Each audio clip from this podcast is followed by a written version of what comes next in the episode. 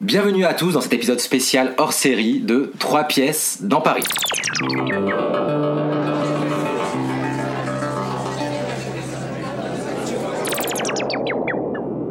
Il est à mes côtés David Golzal. Bonjour David. Bonjour Rachid. Qui aura pour charge avec moi d'interviewer notre invité spécial du jour, notre invité unique, Elsa Grana. Bonjour. Bonjour Elsa. Euh, Elsa Grana, on va rappeler rapidement pour situer un peu. Tu as mis en scène notamment Mon amour fou. Oui, c'est ça, à la loge en février. Tu l'as présenté aussi à Avignon en juillet dernier. Je crois que c'est plutôt bien passé. Très bien. On a de très bons retours. On y retourne euh, là en juillet. Très bien. Et donc Mon amour fou, pour vous rappeler un peu, rafraîchir un peu la mémoire, c'était la pièce qu'a écrite et jouée euh, Roxane Kaspersky, qui était là l'épisode 2, je crois, me souvenir. Cet épisode aujourd'hui n'est pas un épisode canonique, c'est un épisode hors série. On va faire comme ça maintenant, alterner une fois sur deux les sessions à plusieurs, 5, 6, et une autre fois sur deux euh, des sessions plus intimistes avec un seul invité sur une thématique précise. Euh, David, est-ce que tu veux nous dire quelle est la thématique du jour? Oui. Alors, dis-moi. Alors, la, thématique du jour, c'est en fonction de, de la manière dont, du théâtre que l'on veut faire, à qui on s'adresse et à qui on prend les sous pour le faire. D'accord. Très bien. Et donc nous avons euh, Elsa. Elsa, est-ce que tu pourrais nous dire quelques mots pour te présenter en fait, parce que je t'ai présenté très brièvement autour d'une pièce. Alors, euh, oui, Qui es-tu? Que fais-tu? Où vas-tu? Ce que je fais en ce moment, là précisément, c'est que je reprends les rênes de ma compagnie qui s'appelle Tout un ciel, que j'avais mise un petit peu en jachère pendant un ou deux ans. Le temps pour moi de me mettre euh, plutôt du côté de ma partie actrice. Et euh, j'ai fait des projets formidables. J'ai joué dans les Tchekhov de Benedetti, ça m'a vraiment beaucoup servi. Euh, dans les, euh, avec Benjamin Poré aussi, du mhm. Tchekhov aussi. Et je suis vraiment rentrée dans la matière dramaturgique très fortement avec ces projets-là en tant qu'actrice. Et là, maintenant, donc, je reviens à la mise en scène en ayant laissé un peu poser aussi toute mon énergie de porteur de projet parce que ça demande quand même une énergie de dingue. C'est quand même un truc de, de Sisyphe, quoi. Et là, je sens que j'ai à nouveau l'énergie pour le faire et euh, je pars sur euh, deux, deux productions. Donc euh, vos questions tombent bien puisque je suis en pleine phase de production. Très bien. Bah D'ailleurs, on va commencer par, par les petites questions. Les questions vont s'adresser plus à toi en tant que metteur en scène, chef de projet, directrice de compagnie. Et donc c'est David qui va ouvrir le bal. Je t'en prie, David. Oui, alors, quel, le théâtre parle du monde dans lequel on vit et quelle est la partie du monde qui t'intéresse? On commence par des questions très générales. Hein. Ça va s'affiner au fur et à mesure. Ah non, c'est précis. Quelle partie du monde? Elle, est, elle, est, assez, elle est assez précise en fait dans la question générale. Euh, moi, ce que j'aime, c'est l'irrégularité de chacun. Et je trouve que le théâtre a la capacité de tirer le portrait de la société. Comme tu dis, c'est le reflet d'une société contemporaine, quel qu'il soit. Il reflète euh, le monde dans lequel il est. Et je pense qu'on peut, euh, au théâtre arriver à faire se dégager toute la singularité des individus. Mm. Là où dans toutes les autres activités, on va se concentrer sur la norme, sur ce qui est euh, cohérent, la moyenne des choses. on se retrouve toujours dans une moyenne à l'école, dans une moyenne dans, un sport qu'on pratique avec euh, un but, euh, une certaine médiocrité au sens grec, on va dire, le truc du milieu, tu vois, pas médiocrité au sens péjoratif, mais un truc au milieu. Et moi, ce qui me plaît, c'est les oscillations, les extrêmes, en fait. Mmh. Ce qui va faire dans une, dans une personnalité ou dans un personnage ou dans un mythe la, chose complètement dingue, en fait, de chacun. Et chacun a ça en soi. Et chacun a une, une partie qui est complètement mythique, je trouve. Et le théâtre m'intéresse pour ça, pour révéler cette, cet aspect un peu brut qu'on a en chacun. Et euh, pour moi, le théâtre est brutal. Hein. Si je peux essayer de reformuler, d'une autre manière à laquelle je voudrais que tu réagisses. Donc, tu essayes de dégager ce qui, dans l'individu, échappe aux déterminations de la société à laquelle il appartient. Peut-être, ça c'est un point de vue social. Euh, parce que là-dessus, dans mon point de vue, moi je suis très ésotérique aussi. je fais beaucoup de syncrétisme. Donc il y a à la fois une vision sociale et une vision aussi spirituelle des, humains là-dedans. Parce que je pense que le, théâtre, justement, fait peur pour ça. Parce qu'il a la capacité d'être ce chaudron un peu magique, chaudron de l'alchimie qui va mélanger à la fois la pensée sociale, la pensée spirituelle. Et en plus, ça parle. Donc ça délivre des messages. Enfin, c'est un bordel. C'est pas comme la musique où, bon, voilà, moi il n'y a pas de mots. C'est plus simple. Mais ouais, c'est au-delà de la détermination sociale. Il y a une espèce de. Ce qui m'intéresse, c'est la. Comme si les gens étaient des boules à facettes. Mhm. Et souvent, on a tendance à mettre en avant une partie de ces facettes. La facette qui s'intègre dans le jeu euh, de la vie quotidienne et de, de ce que la société attend de nous. La société, mais je, je pense aussi les, les, les parents aussi quelque part. euh, oui, une- j'incluais les, les relations intimes dans la, dans Oui, la voilà. société. Bah, alors euh, voilà, en tant que relation intime dans la société, voilà, parfois on n'est pas forcément euh, libre de d'être, de, de faire confiance en fait à ce qui nous singularise fondamentalement et de le laisser euh, déborder et exploser. On est unique, je- moi je pense, que par ça en fait. Sinon on est un peu euh, tous semblables. Donc il y aurait dans chaque individu un endroit, une chose euh, in- qui ne- indestructible, euh, éternelle, qui, euh, qu'il faudrait laisser s'exprimer ou qui ou c'est ou c'est pas forcément une bonne chose? Quelle est la Qu'est-ce que c'est cette chose, euh, cette chose unique? Quelle est sa Qu'est-ce qui se passe quand elle s'exprime? Euh, moi, j'aime beaucoup quand tu dis une chose éternelle, parce que pour moi, effectivement, il y a une affaire d'âme là-dedans, Et une, euh, une sorte de, petit creux sacré. Euh, Sarah Kane parle du creux sanglotant des gens. Et elle dit que le public doit être touché dans son creux sanglotant parce qu'il voit sur scène. Moi, je suis complètement euh, d'accord avec elle et effrayée de cette idée-là, d'aller euh, de montrer sur scène des blessures, en fait, de blesser le théâtre pour que les gens se retrouvent dans la blessure, retrouvent leur propre blessure, en. Voilà, donc ouais, ce petit creux sanglotant, euh, dont on a déjà parlé effectivement, et euh, j'avais pas tout à fait compris le principe. Mais là, j'ai l'impression de mieux comprendre ce que tu veux dire par là, mais je suis pas tout à fait sûr. Est-ce que ce petit creux sanglotant, ce, ce grain de folie que chacun a et que chacun dissimule, est-ce que c'est cette partie de soi qui s'exprime quand on est tout seul chez soi que personne n'est là pour nous regarder euh, et qu'on peut faire des trucs euh, soit un peu cons, soit un peu honteux, enfin qu'on ne dirait qu'on dirait pas forcément en public ou qu'on va juste partager dans vraiment le très intime? Alors oui, je, je suis complètement d'accord avec toi, il y a cette chose-là de euh, euh, cette intimité créative que peut avoir l'enfant, euh, par exemple, qui ne va pas du tout se poser de questions. euh. L'enfant, moi, je passe beaucoup beaucoup de temps à regarder les cours de récréation. À Paris, on peut. Ça, c'est génial. Il y a Fais gaffe quand même, hein, fais gaffe. hein. Oui, je sais, ça fait un peu. Ouais. Non, mais c'est fabuleux quand tu vois les enfants qui sont en train de jouer, d'inventer leurs jeux. Il y a un, un film là-dessus qui est extraordinaire. Il s'appelle Récréation. Je vous le conseille. C'est un vieux, euh, un vieux court métrage, un truc expérimental des années 80 où il y a une femme qui allait dans une cour de récréation avec le matos de l'époque, quoi, qui a filmé les, les petits en train de jouer et qui les a enregistrés. Sauf que la dame, au bout d'un moment, s'est aperçue que le son était à chier. Bon, très bien, qu'est-ce que tu fais Du coup, t'as plus de bande son Mais pas du tout. La dame s'est pas démontée. Elle a repris tous les mouflets et elle les a fait refaire, les jeux qu'elle avait enregistrés en direct. Et donc, ils ont refait, ils ont, ils ont été confrontés à notre problème au théâtre, qui est le refaire, où à chaque fois on n'arrête pas de dire oui, mais les enfants ils font ça comme ça, et puis voilà, ils jouent et c'est formidable. Et quand il faut refaire. Et là, on voit ce moment-là où euh, elle est en plus euh, dans la cour de récréation avec sa clope, euh, enfin, les années 80, quoi. Maintenant, c'est complètement fou. Et, euh, et alors, elle fait réécouter à la petite fille le- le- les mots qu'elle disait, et la petite fille, elle écoute, elle est complètement ahurie d'avoir fait ça. Mais elle a 5-6 ans, tu vois.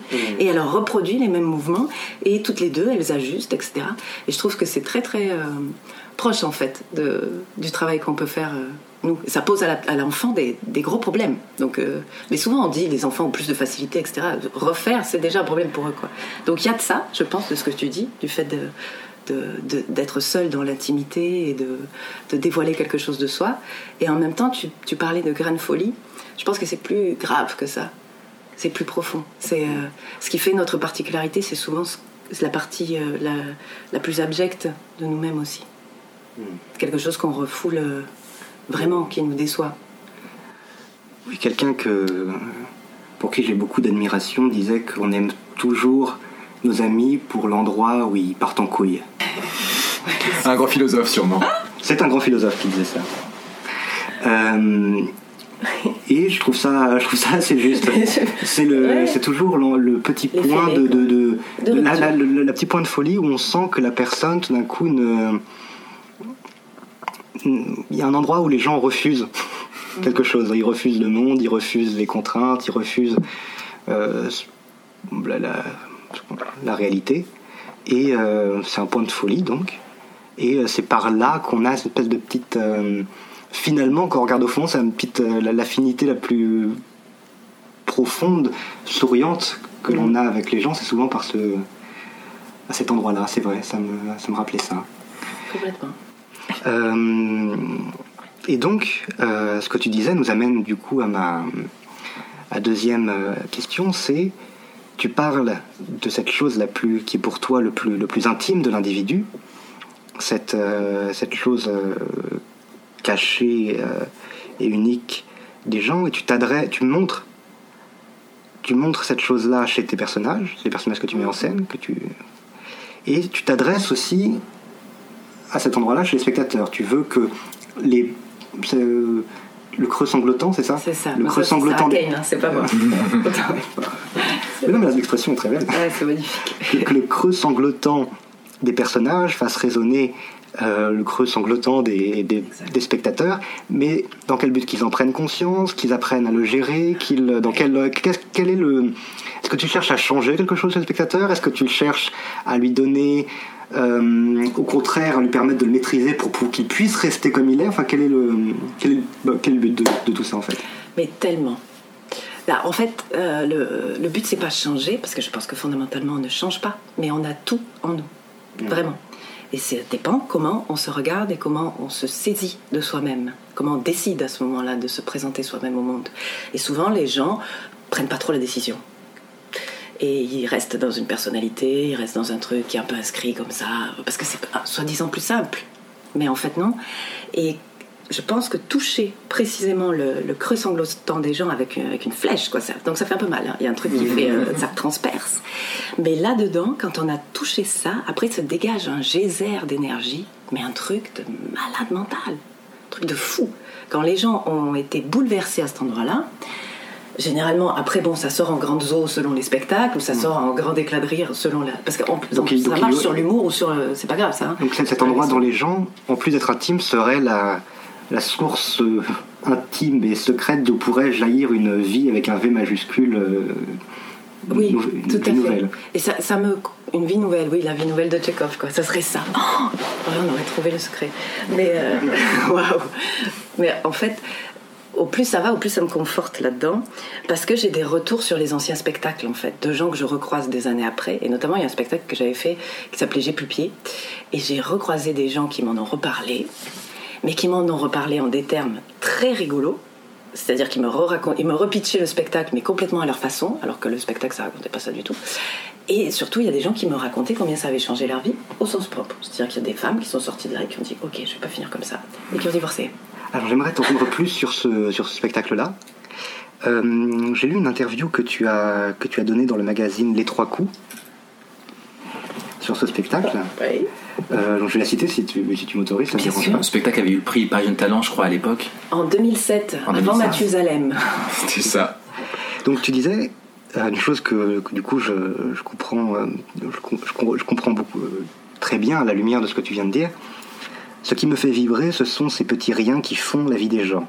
C'est le fond de mon travail qui se retrouve dans toutes mes créations. Je suis fasciné par les gens en mouvement. Je ne prétends absolument pas avoir un message dans mes pièces. En revanche, je revendique fortement une écriture féminine. C'est de la femme que tout part et tout finit. C'est la femme qui transmet dans beaucoup de cultures. Elle transmet l'impalpable, l'immatériel. C'est donc pour cela qu'elle est centrale dans J'ai plus pied. Alors il y a deux choses que, sur lesquelles dont je voudrais que tu parles. C'est premièrement, je ne prétends absolument pas avoir un message dans mes pièces. Oui, c'est très vrai. J'ai rien à dire. Ça, c'est euh, plutôt original à notre époque où tout le monde. Enfin, on a l'idée de l'artiste qui doit être une force revendicatrice. Euh, Qu'est-ce que tu veux dire par j'ai rien à dire en fait? Qu'est-ce que À quoi, à- à quel- plus précisément, à quelle conception du théâtre est-ce que tu t'opposes en disant que toi tu n'as rien à dire? Parce que tu as des choses à, tu as des choses à dire, mais Oui, après, j'ai rien à dire dans le, le sens où je. je- euh, pour moi, le théâtre est par essence politique en soi. Euh, venir face à des gens qui sont dans le noir et qui la ferment, et toi parler, être dans la lumière, c'est politique. Partant de là, si tu es responsable, tu dis quelque chose qui est cohérent.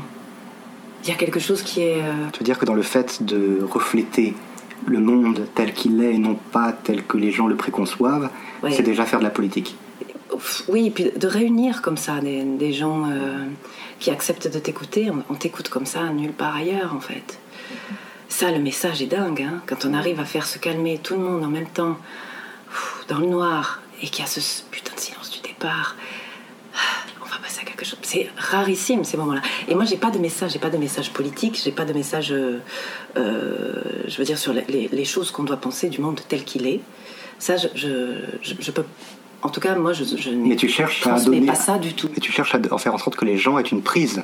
D'après ce que tu disais, que ça changeait la vie de certaines personnes. Que ça les rende puissants. Voilà, tu, ah leur, tu, leur, tu, leur, permets d'avoir une prise sur le monde. Tu n'as pas d'idée sur ce que le monde devrait être, mais tu souhaites que les gens puissent avoir une prise. Complètement. Je, souhaite qu'ils sortent de là en se sentant puissants d'eux-mêmes, puissants sur le monde et pas écrasés par les, mm. idées et les. Parce qu'après, il y a des. Je, trouve que le, théâtre n'est pas le lieu de la thèse, en fait. Il y a des penseurs qui pensent très bien et la, la pensée, c'est quelque chose de très intime, je trouve, et qui est plutôt assis, réflexif. Bon, il y a quelque chose dans le, la mise en acte du théâtre qui, euh, pour moi, euh, se heurte à la nécessité de l'émotion, par exemple. Si on me dit des choses très intelligentes, mais que je ne, ma compréhension ne va pas passer par un fil d'émotion et une dramaturgie comme ça, un peu palpable, je ne vais pas comprendre que la chose est intelligente. Et je vais me sentir bête. Je vais me sentir à côté. Et je vais me sentir exclue du théâtre avec un message très très fort je me dis, mon Dieu, j'aurais dû comprendre puisque je suis d'accord avec ce message. Parce que bien souvent, on est d'accord avec les messages du théâtre, parce que le théâtre euh, donne toujours des messages formidables. Et se place habituellement du côté du bien. Euh, oui, mais parce que c'est tant mieux. Et très rapidement, euh, avant qu'on passe à la troisième partie de, mes questions, est-ce que très rapidement tu peux réagir à ce que tu disais toi-même sur c'est de la femme que tout part et tout finit, c'est la femme qui transmet dans beaucoup de cultures, elle transmet l'impalpable, l'immatériel. C'est donc pour cela qu'elle est centrale dans J'ai plus pied.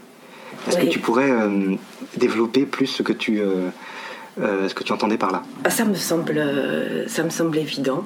Je... En fait, comme je n'ai pas vu la pièce, j'ai plus pied, je... Non, mais dans le, je, je, me le dis pour moi, en fait, hein, que c'est de plus en plus évident, et du coup, c'est les choses les plus évidentes qui sont pas simples forcément à, développer pour moi. Mais euh, même Castellucci l'a dit là récemment, il a dit c'est sûrement les femmes qui ont peint les trucs dans les grottes, autant des, hommes préhistoriques, puisqu'elles avaient en elles cette capacité de transformer et de, de mettre au monde. Et je, suis euh, pour revendiquer cette juste place de la femme, sans être féministe. Euh, c'est-à-dire, enfin si je me définis comme féministe maintenant, qu'il n'y a plus de mouvement en fait, donc c'est un peu mou de ma part. Mais il y a quand même il y a beaucoup de choses qui se font dans le féminisme. Alors on va on va on va devoir, on va, on va, Non c'est moche ce que je dis. Non c'est pas ça. Mais euh, juste je voudrais terminer là-dessus parce que c'est quand même très important. Euh, le temps, le temps, court. Oui. c'est fondamental que les femmes dans le théâtre retrouvent cette place originelle parce qu'elles sont aussi plus nombreuses. Et elles sont toutes très talentueuses. Et il est temps qu'elles prennent la place, leur vraie place. D'accord. Euh, non, c'est ce point qui me, qui me semble être intéressant et que je voulais justement aborder, même si ça sort un, petit peu du cadre de notre, euh, notre interview. Du coup, moi, je me permets de déborder aussi un peu. Je trouve ça super intéressant, euh, cette question de, des femmes au théâtre. Notamment, il y a eu beaucoup de discussions, notamment la saison dernière, sur la place des femmes au théâtre, la saison d'avance sur la place des femmes dans, au poste de direction. Euh, maintenant, il y a même un groupe qui est finalement dans l'action féministe euh, de droit civique, on va dire presque, avec des revendications concrètes et des chiffres concrets, qui s'amuse à éplucher, euh, s'amuser par vraiment le parce que c'est chiant comme la mort, à éplucher toutes les brochures de tous les théâtres, les grands théâtres, pour pouvoir évaluer la proportion de, de femmes et d'hommes en tant qu'acteurs, en tant que metteurs en scène, en tant qu'auteurs, et qui publient juste, qui ne portent pas de jugement, qui publient une liste et qui disent ça a été en progression, euh, là avant on était à 10%, maintenant on a 15% de femmes, euh, ou au contraire avant on était à 15%, maintenant on a 8% sur cette saison. Ce qui a eu un effet bénéfique. Qu'est-ce que tu penses de toute cette réflexion autour de la place euh, de la femme dans le théâtre? Que c'est totalement à côté du sujet. Non, mais c'est passionnant hein, parce que je pense vraiment que c'est très important qu'il y ait des, des, femmes qui se, et des hommes parce que tu parles peut-être du collectif HF, non, d'Île-de-France. Hommes-femmes. Euh, Il y a des hommes aussi dedans, hein, et euh, il y a plein de directeurs hommes qui ont pris le problème à bras le corps. Donc c'est pas juste un problème genré, euh, vraiment. Oui, mais je, je trouve ça vraiment euh, essentiel de faire ça maintenant et de noter et de mesurer. Et je pense qu'il va falloir le faire aussi euh, au niveau de la discrimination positive. À un moment donné, il faut se poser la question de cet endroit-là ne reflète pas la, la réalité du métier. Il faut lui trouver les moyens de changer les pratiques, changer les habitudes. Et euh, sans sans s'alerter, euh, sans euh, alerter vraiment sur des chiffres ou des, enfin les, les gens réagissent pas en fait, je trouve. Donc c'est c'est très très heureux de faire ça. Ok, merci. Alors ma troisième, euh, la troisième question, c'est maintenant qu'on a, qu'on a défini quelle était un peu plus précisément quelle était ta, tu nous as, tu nous as parlé de ta, ta pratique du théâtre, ce que tu voulais faire et peut-être un peu pourquoi tu voulais le faire. La, la troisième question, la question qui tue, c'est qui est prêt à donner du pognon pour que tu puisses faire tout ça et changer le monde comme tu as envie de le changer. Euh, parce que des gens susceptibles de donner de l'argent pour le théâtre, selon que l'on monte euh, une comédie, euh, un one-man show comique, un Shakespeare ou un drame social, ce ne sont pas nécessairement l'argent ne vient pas nécessairement des mêmes endroits, les lieux dans lesquels on va jouer ne sont pas nécessairement les mêmes et le public n'est pas nécessairement le même. Et donc, je voulais savoir de toi, de ton expérience, pour spécifiquement le théâtre que tu pratiques, comment ça se passe pour le financer? Vous remarquez ce silence? éloquent. Habituellement, on est plus euh, bière et cahuète. Là, ce soir, on est très tisane, j'ai l'impression. Ouais, ouais, ouais. Très tisane, Très petite ambiance tisane. feutrée. Euh, bah alors ça se feutre vachement sur la question du pognon. Euh, c'est hyper feutré. Euh, c'est putain, on n'entend plus rien. gling gling gling. Non, euh, je, ma compagnie n'est pas conventionnée. Elle ne reçoit pas de subventions euh, territoriales, euh, départementales, euh, municipales. On est à Paris, dans le 18e arrondissement. Très mauvaise idée, qu'on est dans Paris, donc on n'a pas de département, tout le monde le sait. Tout le monde met sa, sa compagnie ailleurs, en Normandie, en Picardie, dans la Beauce, dans la Creuse. Nous, on est resté à Paris parce que ça nous semblait cohérent euh, de rester là où on habitait.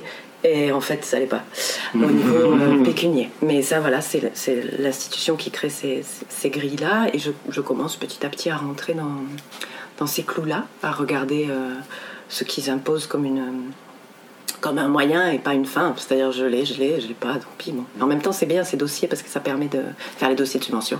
Ça permet de, de formaliser aussi son projet et de le rendre de plus en plus partageable, de plus en plus clair, de, de passer du, du créatif au communicant, ce qui est quand même assez euh, heureux.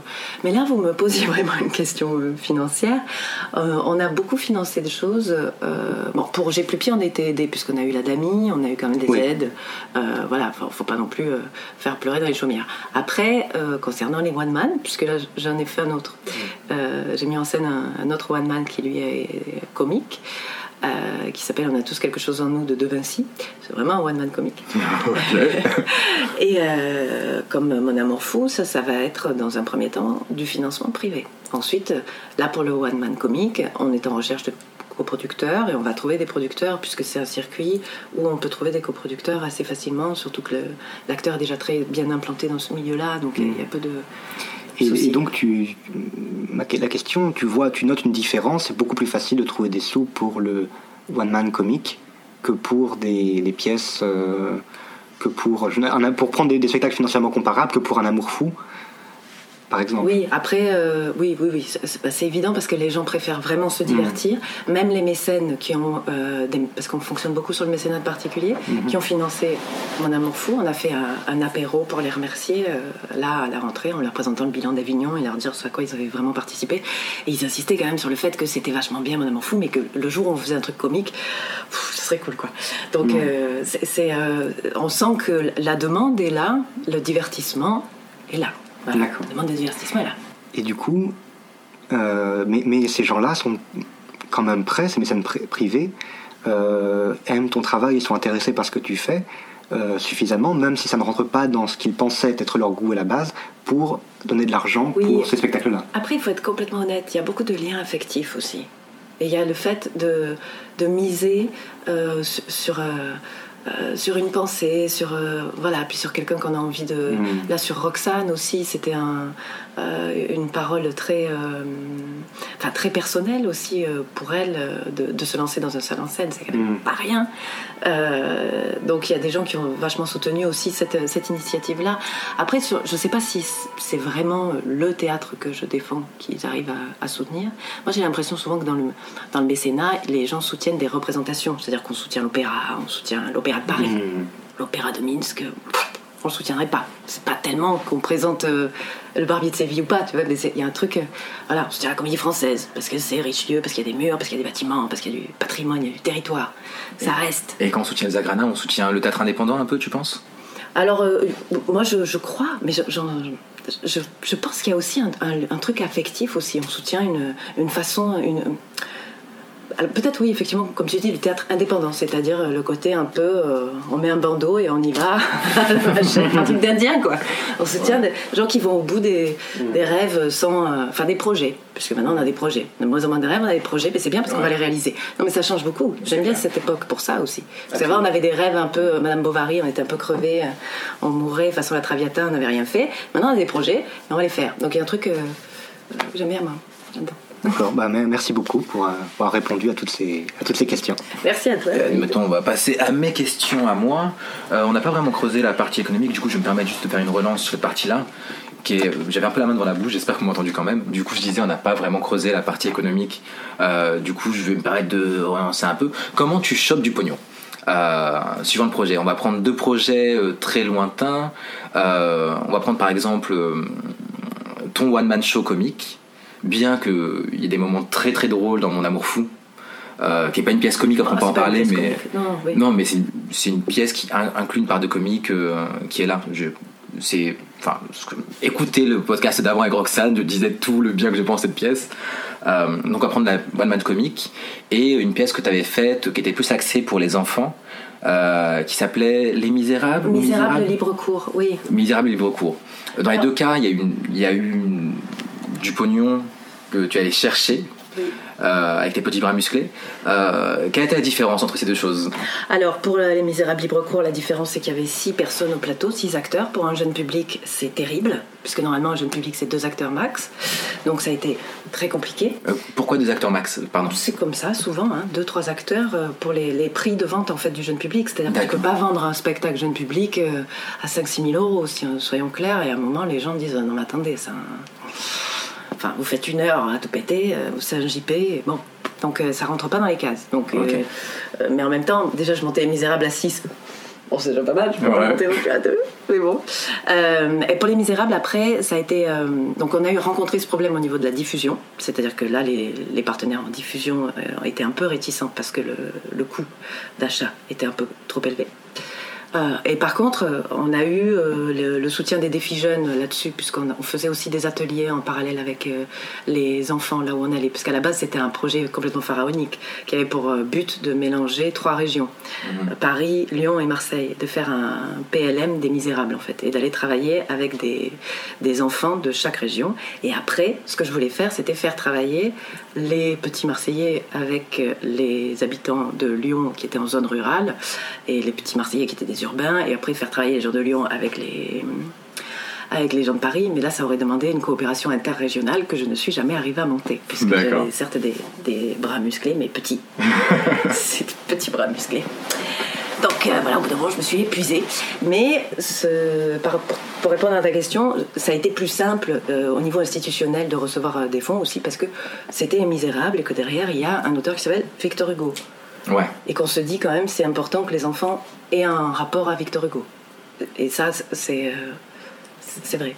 D'autant que tu avais, fait une réécriture, si je me souviens bien. Oui, alors par contre c'était complètement réécrit, c'est vrai. J'avais gardé que euh, ce qui me semblait euh, euh, l'essence de, de ce que voulait raconter Hugo à son époque, donc en 1862. Et je me suis dit, tiens, maintenant en 2009, comment tu peux être contemporaine de ton moment comme lui, il était complètement contemporain de son machin, même si ça se passe dans 1830. Et du coup, j'avais transposé la misère du, du 19e à la précarité actuelle. Donc on voyait Fantine au Pôle emploi, euh, qui arrivait jamais à la fin de l'entretien puisqu'il y avait un bébé qui pleurait, ça et puis très, c'était très significatif que l'on soit passé du mot euh, misère à celui de précarité. C'est ça. Hmm. Rien que ça, ça, ça, ça, ça sonne, ça sonne à l'oreille ce truc-là. C'est ça. Est-ce que tu, veux, tu veux développer sur ce, ce petit glissement euh, sémantique là Ah ben c'était l'idée euh, vraiment de justement, comme tu dis, choper l'oreille des gens euh, là-dessus, parce que la misère des misérables, c'est romantique. Cosette en haillons avec un balai, c'est une gravure de Gustave Doré. Voilà. Personne n'a vraiment lu le roman, mais tout le monde se, se représente ce machin et tout le monde est comme ça, un peu comme devant la petite fille aux allumettes. C'est une part de, euh, c'est un roman national, une part de doudou euh, qui nous fait tous pleurer. La précarité, par contre, c'est moche. hein. C'est des trucs euh, du quotidien, c'est des gens qui sont bien habillés, qui pourtant font la manche dans le métro. C'est, relou la précarité. C'est ce qu'on croise. Il n'y a rien de romantique là-dedans. Et ça me semblait la position d'Hugo en 62 en fait. Quand il écrit ça, c'est pas romantique en fait.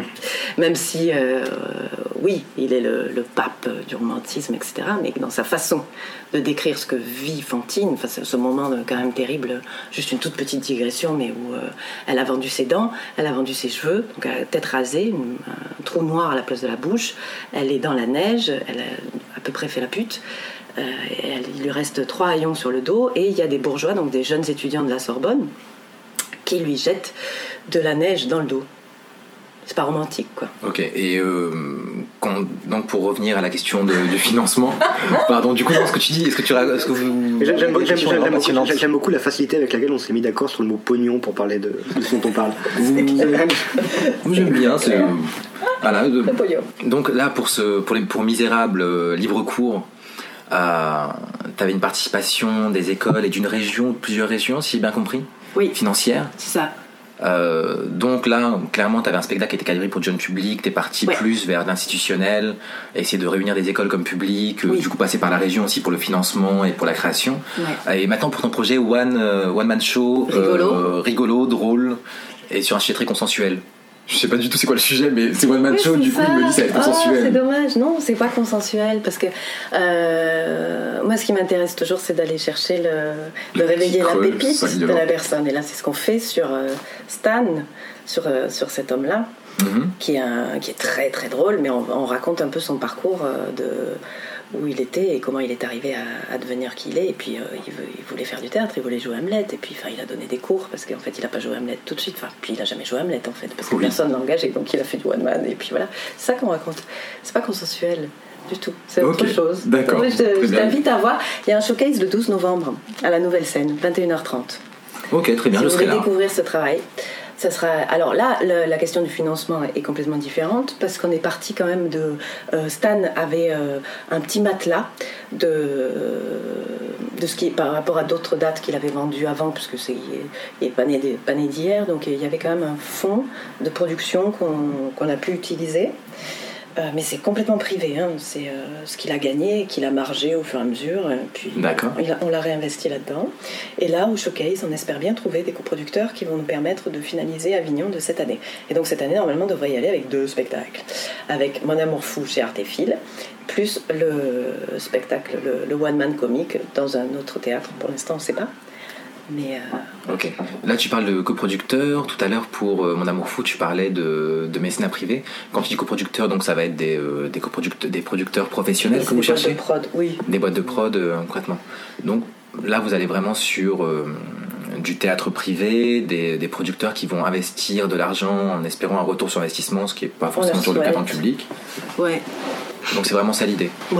Euh, je sais que euh, c'est un truc que j'entends, enfin que je peux entendre régulièrement, qui a souvent une crainte euh, de la part de pas mal de gens de notre génération, euh, même je pense notre génération un peu moins, mais juste d'un peu plus jeune, concernant le côté financier en fait, le côté aller voir des producteurs publics, l'idée que à partir du moment où tu auras des producteurs, c'est que tu ne vends plus une pièce ou une œuvre, tu es sur un produit, et que si tu veux faire vraiment de l'art, soit tu as un financement public, ou soit ben, tu fais les choses euh, dans ton coin avec de l'autofinancement. Euh, je sais pas si l'idée est, est claire dans ce que je dis. Alors moi j'ai une petite précision, j'ai jamais entendu personne refuser du pognon. hein. Je... Oui. J'ai- jamais rencontré un comédien ou un metteur en scène ou un type qui lui dit attendez je veux soutenir votre travail, je vous donne tant. Le type dit non non je veux garder ma liberté de... C'est rare. Oui, non, mais c'est comme le piston, tout le monde dit non pour les autres, mais quand on te propose, tu dis oui. C'est euh, c'est le même principe. Jamais entendu quelqu'un me dire j'ai refusé un piston. Euh, en même temps, les gens disent pas piston, ils disent euh, oh j'ai eu un coup de main. Tu vois, j'ai eu un coup de main, mais lui il a eu du piston, le salaud. Mais du coup, cette idée de, de la provenance du pognon, de la comprom- la- l'idée qu'il pourrait y avoir une forme de compromission Euh, en fait artistique. Pour moi, il n'y a pas du tout de compromission artistique. Tout dépend avec qui on travaille. Quand on s'entend humainement avec les gens et qu'on est sûr de, de la valeur de ce qu'ils veulent faire, il Mhm. n'y a aucune compromission. Parce que l'argent public, il est public, bon, certes, mais il est géré par des personnes Ouais. qui décident qu'à un moment donné, ils vont subventionner tel type de travail. Il y a une grille, du coup, qui est très, très particulière. Si tu ne ferais pas une séparation, euh, une très grande séparation entre l'argent public et l'argent privé? L'argent public qui serait, par exemple, une chose très pure euh, et euh, qui devrait absolument financer l'art, alors que c'est une vision du monde, l'argent public. hein. Ouais. C'est à un moment donné, on décide qu'on va financer cette tendance-là. Bah, Donc, euh, si on rentre pas dans cette tendance, alors on n'est pas finançable du tout parce que c'est pas, le- c'est dommage, je trouve. C'est se priver de. euh, de beaucoup de choses. Après, euh, quand ça match avec la vision de l'institution, c'est super. Mhm. Mais euh, et puis l'art est, est public en France et c'est très très bien, mais ça fait tellement pas longtemps dans l'histoire de l'art. L'art est privé, quoi. En tout cas, moi je trouve que ce que tu disais un, vachement intéressant. On entend souvent le, le, le reproche, comme tu le disais, par rapport à, à en quoi aller chercher du pognon, c'est compromettre, euh, c'est prendre le risque de compromettre son œuvre, sa vision artistique. Et toi, en fait, ce que tu m'as répondu, pour résumer en deux mots, c'est que toi, tu comprenais pas ta vision artistique. Tu, euh, tu penses ton œuvre de manière indépendante, et par contre, tu te débrouilles pour aller chercher le pognon là où ça pourra matcher. Euh, donc, c'est tu vas pas adapter ta, ton produit, enfin ton produit. Je parle en, en gros mots, j'aime bien utiliser le terme produit, moi. Mais tu vas adapter, euh, tu vas pas adapter ton œuvre à un marché préexistant. Tu vas créer ton œuvre en toute indépendance et après essayer de réfléchir à qui pourrait mettre des billes pour soutenir le projet sans avoir envie de le changer. Alors après, euh, c'est- euh, je vais compléter ce que tu dis parce que là, je suis par exemple en phase de création sur un prochain projet qui va s'appeler le Massacre du printemps et qui parle du processus de, pré- de création d'ailleurs et qui part de- du principe que euh, voilà, j'arrive pas à monter Tartuffe. Pourquoi? Pourquoi? Ça serait tellement plus simple. Je monte Ouais. Tartuffe, j'adore Molière en plus, ça me plaît, j'aime les mots, j'aime ça, mais c'est pas ça que j'ai envie de faire, c'est pas ça qui me semble nécessaire à l'heure actuelle et je sais que par exemple en montant Tartuffe, j'aurai plus de facilité justement à matcher, à trouver des, des partenaires à ce moment-là. Mhm. Et donc je vais essayer de con- déconstruire mon propre cerveau pour comprendre pourquoi c'est une épopée moderne sur la douleur que j'ai envie de monter, et pas du tout Tartuffe. Donc je vais faire un spectacle là-dessus. Vaste euh, sujet. En plus, il y a toute une part, je crois, d'après ce que tu m'avais dit, toute une part transmédia aussi avec une part web. Oui, Euh. en plus, sur les chemins de la création, ça, ça, c'est ma marotte, moi ça, ça me fascine ce genre de truc. Ça, c'est déjà lancé, c'est déjà en ligne ou pas encore euh Fin novembre, fin novembre, on va pouvoir voir des choses. Là, on essaye vraiment de construire euh, une- un corps cohérent euh, sur toutes les parties parce que c'est très, très vaste. C'est une plateforme virtuelle pour création réelle. C'est-à-dire que les, je travaille avec les acteurs, ils ont un login, ils rentrent leur, leur mot de passe, leur code, et je leur donne des exercices à, à faire, des propositions, des thèmes, des trucs de là. Et au moment où ils ont euh, le temps, où ils sont disponibles, puisque à l'heure actuelle, quand même, il faut tellement se bouger et faire plein de choses pour euh, bah, payer un loyer, vivre bien sa vie tranquille, que je peux pas les monopoliser pour faire ma dramaturgie. Quoi. Donc l'idée, c'est à des moments où ils ont le temps, où ils ont de l'espace pour eux, pour faire ça, ils, répondent aux questions que je leur pose sur la dramaturgie du, du projet. Et ils repostent ça, et moi je suis la seule à voir tout ça, et je fais une espèce de ma sauce après. euh, voilà. Donc ça, c'est la partie cachée de la plateforme, et le public, par contre, a accès au chemin de la création. Moi, je raconte comment tout ça se passe. Je, décris euh, comment les idées me sont arrivées. C'est des paroles assez intimes, assez privées, assez pures. Et en même temps, on a une petite icône qui est un trou de serrure. Et quand on clique dessus, on a accès à un document audio ou vidéo qui nous raconte les étapes de la production. C'est-à-dire tout ce qu'on fait dans une journée qui n'est pas du tout de la création. Ouais. Là où les gens vont lire du coup une très très belle idée, un truc très euh, poétique, profond, tout ça. Puis après ils entendent les coups de fil qu'on est en train de passer pour la 15e fois à monsieur. Ouais. Ah, il est pas là, d'accord. Bah, je rappelle à 17h. Non, non plus. Très bien, merci. Au revoir. Je, je meurs. Très bien. Donc nos coups de fil de diffusion, les difficultés qu'on a à rédiger les dossiers, à faire un planning. La tronche Ouais. des doodles qu'on fait, mais on fait des plannings. Voilà, on est en train de se mettre tranquillement au diagramme de Gantt. Mhm. Euh, j'ai essayé ton, ton truc là de, de partage des tâches là, tu sais, de, de timing des Ouais. tâches, euh, voilà. Euh, puisque toi tu as mis ça en place pour gérer le temps que tu donnes à chaque chose. Enfin voilà, que les gens aient accès en fait à tout ce qui concerne une création. Et pour moi, l'art ne se fait pas et ne se pense pas hors des chemins de la production. Donc penser l'art hors de l'argent, c'est pas penser l'art. Hmm. Je pense que c'est une idée de l'art. Mais l'art et le théâtre en plus, c'est crado. hein. C'est vraiment un truc, euh, faut du pognon pour le faire bien. Donc tu fais un peu mochement. Ouais. Du pognon ou de la rage. Hein. Ça, c'est. faut un moteur en tout cas, faut un truc de fou pour produire de l'art. Le sentiment que j'ai, c'est que notre génération est beaucoup plus libre pour parler de ces questions-là, notamment. Euh, pense qu'on a tous été aussi, euh, comment dire, déniaisés par rapport à ces questions-là euh, assez vite, où, tu passes de euh, ah, je vais faire du théâtre, je vais faire ci, je vais faire ça, et très vite tu te rends compte que oui, ben, du théâtre ça coûte cher, des questions de production à plus de trois personnes ça coûte très très cher, que le pognon faut le trouver. Que du coup bah faut passer beaucoup de temps à le chercher. Qu'il y a plein de contraintes très différentes. Mais en tout cas je trouve qu'on a y a un point de vue générationnel qui est assez assez honnête par rapport à ça Ouais. Euh, dans les gens de, de notre âge plus ou moins Euh, et je, je fantasme qu'il y a d'autres choses dans notre génération qui sont des points communs mais qu'on voit pas encore, qu'il y a une espèce d'idée d'école qui se forme, euh, que notre génération a un point commun qui est pas encore très bien défini. Euh, et du coup, pour ces hors-série euh, interviews, une question qui va revenir tout le temps, c'est euh, pour toi s'il y avait un mot qui définirait notre génération, qu'est-ce que ce serait? Lucide. Lucide. Tu peux euh, définir un peu Ah non, enfin, tu as dit un mot. Ah oui. Maintenant, Ah oui, suis d'accord, comme Mary Poppins, moi, j'explique rien. Ah Mais en Ouais, lucide. lucide. Lucide. Oui, bah, parce que bah, en même temps, toi, tu es un peu plus jeune que moi, mais euh, il y a eu Ouais, le pas sida, beaucoup. il y a eu tout ça, tu vois. Enfin, il y a eu des trucs. euh, Enfin, très vite, on a compris que ça allait pas être euh, la fête ou pas là, tu vois. Ah, vraiment, ça, a été Nos compliqué. d'éducation sexuelle, c'était protégez-vous du sida. C'était. non, mais ça, puis le, cette espèce de marotte du chômage, etc.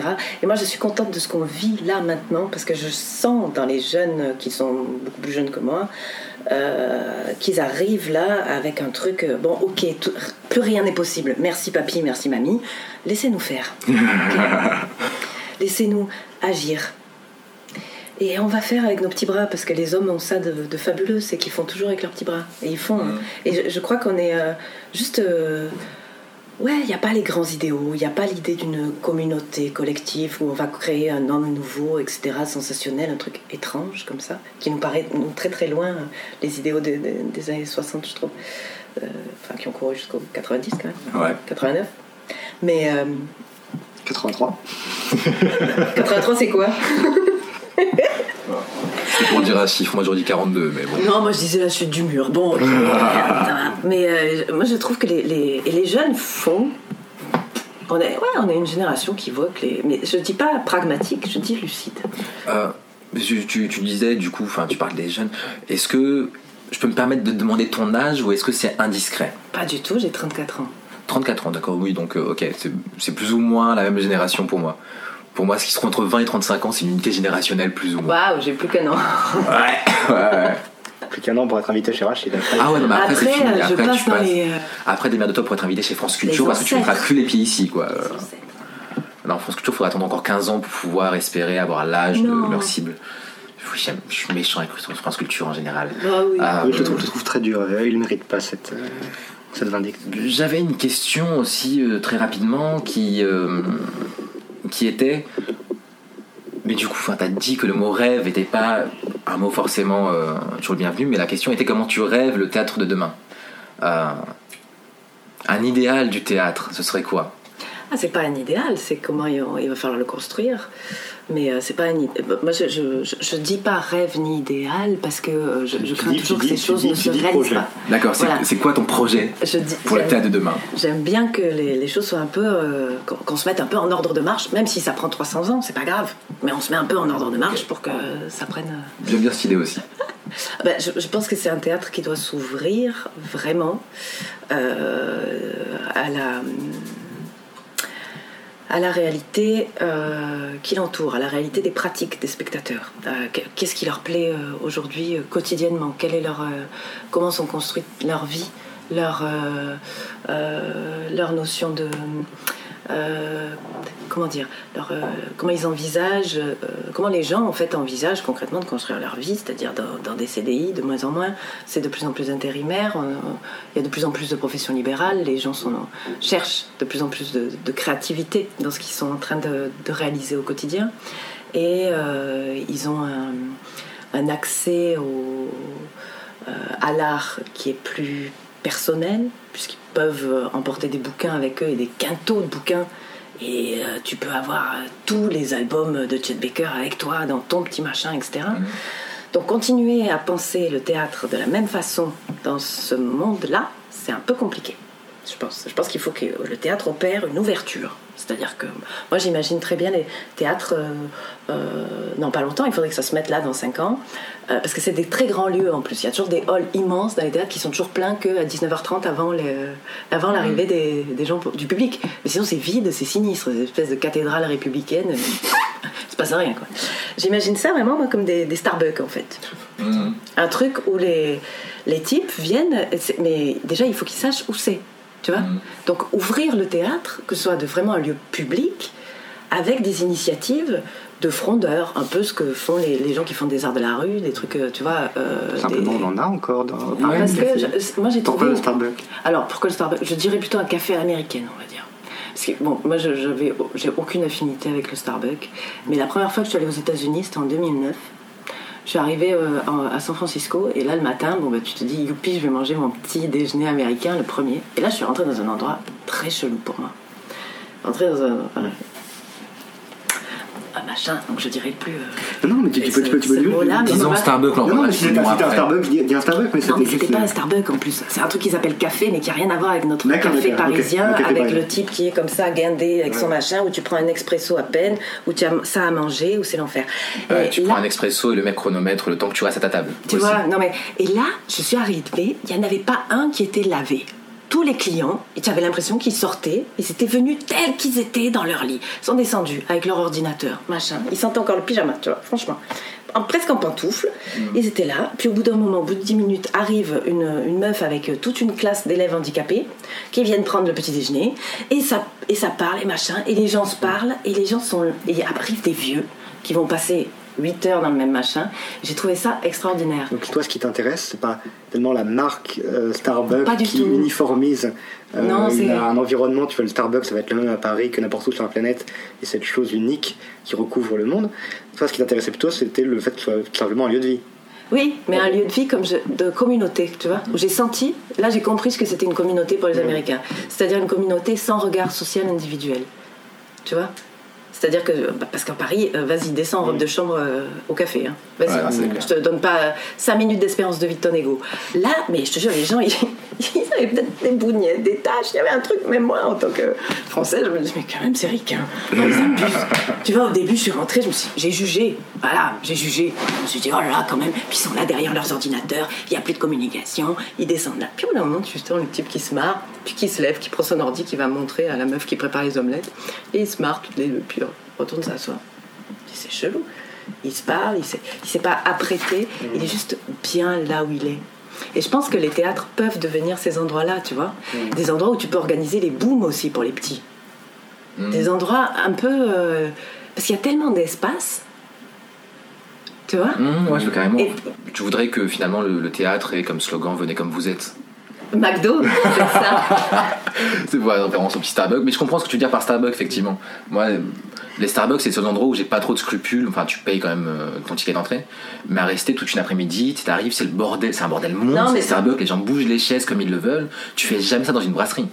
Dans une brasserie, tu te demandes pour bouger une chaise. Euh, ou dans un, dans un café euh, parisien. C'est euh, au Starbucks, tu sens que dans un espace public. Dans les cafés, tu sens que t'es chez quelqu'un quand même.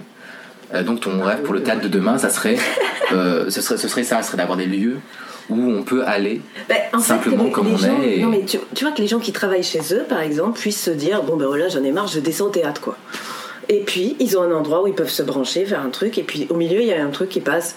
C'est une performance, c'est un petit machin. Bon, ça les intéresse pas. Ok. Et puis peut-être qu'à un moment donné, ça va les intéresser. Et puis dans cet espace-là, tu peux très bien projeter des textes, tu, peux- tu peux projeter plein de choses, mais créer une habitude qui rentre dans leurs habitudes. Ouais. Tu vois ce que je veux dire Et après, c'est plus facile de leur euh, dire euh, bon, restez pour ce soir, quoi. Oui, ou, ou pas, mais en tout cas, c'est vivant. Tu vois Ils sont Ok. pas obligés euh, de prendre un abonnement, prendre un machin, un truc, des, des choses qui socialement sont pas évidentes pour les gens. Et, et qui ressentent que cet espace est absolument nécessaire aussi. ouais. Et si je te filais par exemple la, la direction d'un grand théâtre public et une liberté absolue, donc je te file une grosse, grosse, grosse enveloppe, une enveloppe infinie et une liberté totale. Tu fais ce que tu veux. Il n'y a pas de, t'as pas de compromis politique à faire avec qui que ce soit. Tu fais ce que tu veux. Ça serait quoi ta première mesure? La toute première. La toute première. Est-ce que ce serait transformer le théâtre justement en ce que tu viens de décrire? Alors, il y aurait un tout petit peu ça, vraiment. D'accord. Bah, vraiment. je veux la deuxième Non. alors. Moi je veux la deuxième. Non, ça c'est la première, moi je veux la première- deuxième. Non, la première, ça serait de, juste de rendre le lieu identifiable, vraiment. Parce que le nombre d'endroits où j'arrive dans les villes où je dis, euh, excusez-moi, vous savez où est le théâtre? Non. Hmm. Personne ne sait où il est. C'est pour ça que je parle de Starbucks, mais de ce genre d'endroit que les gens se l'approprient, quoi. Et qu'on trouve un moyen dans la ville de montrer que tous les chemins mènent à Rome, quoi, franchement. Mm. Après, dans le théâtre, moi, je- je- j'essaierai de créer des. De, de casser le rythme d'un théâtre, en fait. Et euh, sur le, le principe d'une adoration perpétuelle, de créer des scènes, des espaces qui soient en mesure de gérer un théâtre perpétuel. Une chose qui pourrait avoir lieu toute la nuit, tout le temps.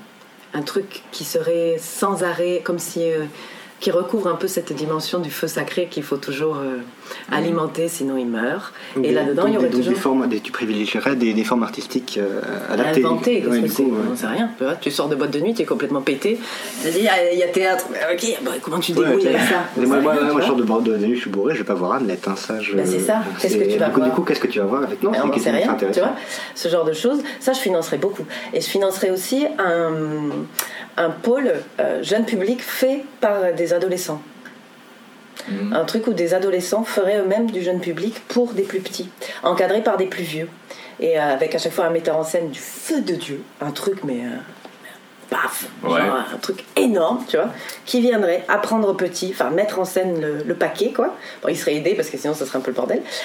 Et après, les enfants auraient comme activité, ils diraient, moi cette année, voilà, je joue euh, tous les mercredis, quoi qu'il arrive, tu vois, je...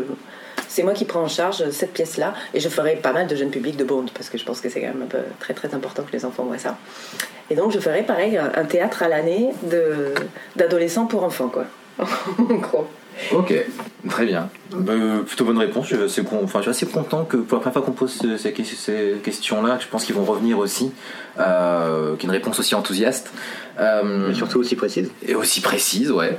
Euh, J'ai une dernière question qu'on a pensé juste avant, juste avant avec David, juste avant qu'on commence à enregistrer, juste avant que tu arrives d'ailleurs. Ah oui, tiens. Oui, oui, oui, je l'ai marqué comme ça. Euh, c'est un peu une question conclusive. On se demandait comment conclure cette partie interview. Ah non, c'est toi ça. Euh, de voir, on en a parlé ensemble. Vous disputez pas. Bon, euh, je demandais, enfin, on essaie de trouver une phrase pour conclure, qui reste un peu dans l'esprit de cette partie-là d'interview. Mais bon, David refuse la paternité de la chose. Ok, Non, je la trouve très bien, mais je voudrais, je voudrais pas me prendre partie de ton mérite, euh, du mérite qui te revient entièrement. d'accord. T'as, t'as- t'as honte, t'as honte de notre petit bébé, c'est ça? Mais non, pas du tout. c'est- T'as, t'as honte de faire des idées avec moi? On Donc, en David et moi, des fois, on a des idées en commun. Faut, faut que les, les gens sachent. Je suis un peu une espèce de coming out intellectuel. Euh, euh, donc oui, la, la question que... Ah oui, non, mais en plus, c'est moi qui l'ai eu cette idée. Ouais, enfin, tu vois, maintenant il réclame la paternité pour lui tout seul. Tu vois, c'est plus un fait. truc commun, c'est un truc tout seul. David, c'est. euh, Ouais, les mecs, la question. Ouais, bon, la question. La question, tu as raison, elle est là de recadrer. Euh, si tu devais dire une phrase, si tu une phrase pour. Ouais, on est chiant, hein, désolé. hein. Une phrase pour donner envie à des gens qui n'y vont pas souvent, qui n'y vont jamais, d'aller au théâtre. Il y a une formule de René Char qui dit Serre ton cœur, va vers ton risque. Je trouve que ça pourrait être incitatif pour les gens. Très bien, serre ton cœur, va vers ton risque. Exactement, c'est impose ta chance, serre ton cœur, va vers ton risque, à te regarder, ils s'habitueront. Euh, je rappelle donc aux auditeurs que maintenant, ce qu'on va faire avec euh, Trois pièces dans Paris, on s'est rendu compte qu'on pouvait pas tenir le rythme euh, d'une émission par mois. La preuve, on n'a jamais réussi à produire une émission par mois depuis euh, depuis un an maintenant. Et que maintenant, ce qu'on va faire, c'est qu'on va alterner entre ces interviews-là qui doivent durer à peu près 45 minutes, qui sont des formats plutôt courts par rapport aux émissions habituelles qui sont beaucoup plus longues. Et on va alterner une fois sur deux en essayant de présenter tous les mois un contenu, que ça soit une interview ou la fois suivante une émission avec l'épisode canonique. Euh, donc maintenant il ne reste plus qu'à vous remercier euh, tous les deux et particulièrement Elsa encore une fois d'avoir accepté d'essuyer les plâtres avec nous. Euh, J'adore ça, essuyer les plâtres. J'adore les travaux. Je te fais la peinture bientôt. J'espère que tu viendras. j'adore les chantiers. Euh, merci à David aussi euh, d'être euh, toujours là, présent et de, de- de nous soutenir, même si des merci, fois il me, merci tu à toi Rachid. Ben, de Non, mais rien. attends, même si des fois quoi attends. Non, même si des fois il me lâche un peu comme ça sur des, des idées qu'on a en commun, il assume pas, mais c'est pas c'est pas grave. Je lui en veux pas, j'en tire par rigueur, je peux lui en parler pendant six mois de ça. C'est pas du tout un problème. Je te lâche un peu, bah voilà. Et merci aussi à vous de nous avoir écoutés, de nous écouter, et je vous dis euh, à dans un mois pour le prochain épisode de Trois pièces dans Paris. Merci, au revoir, bye.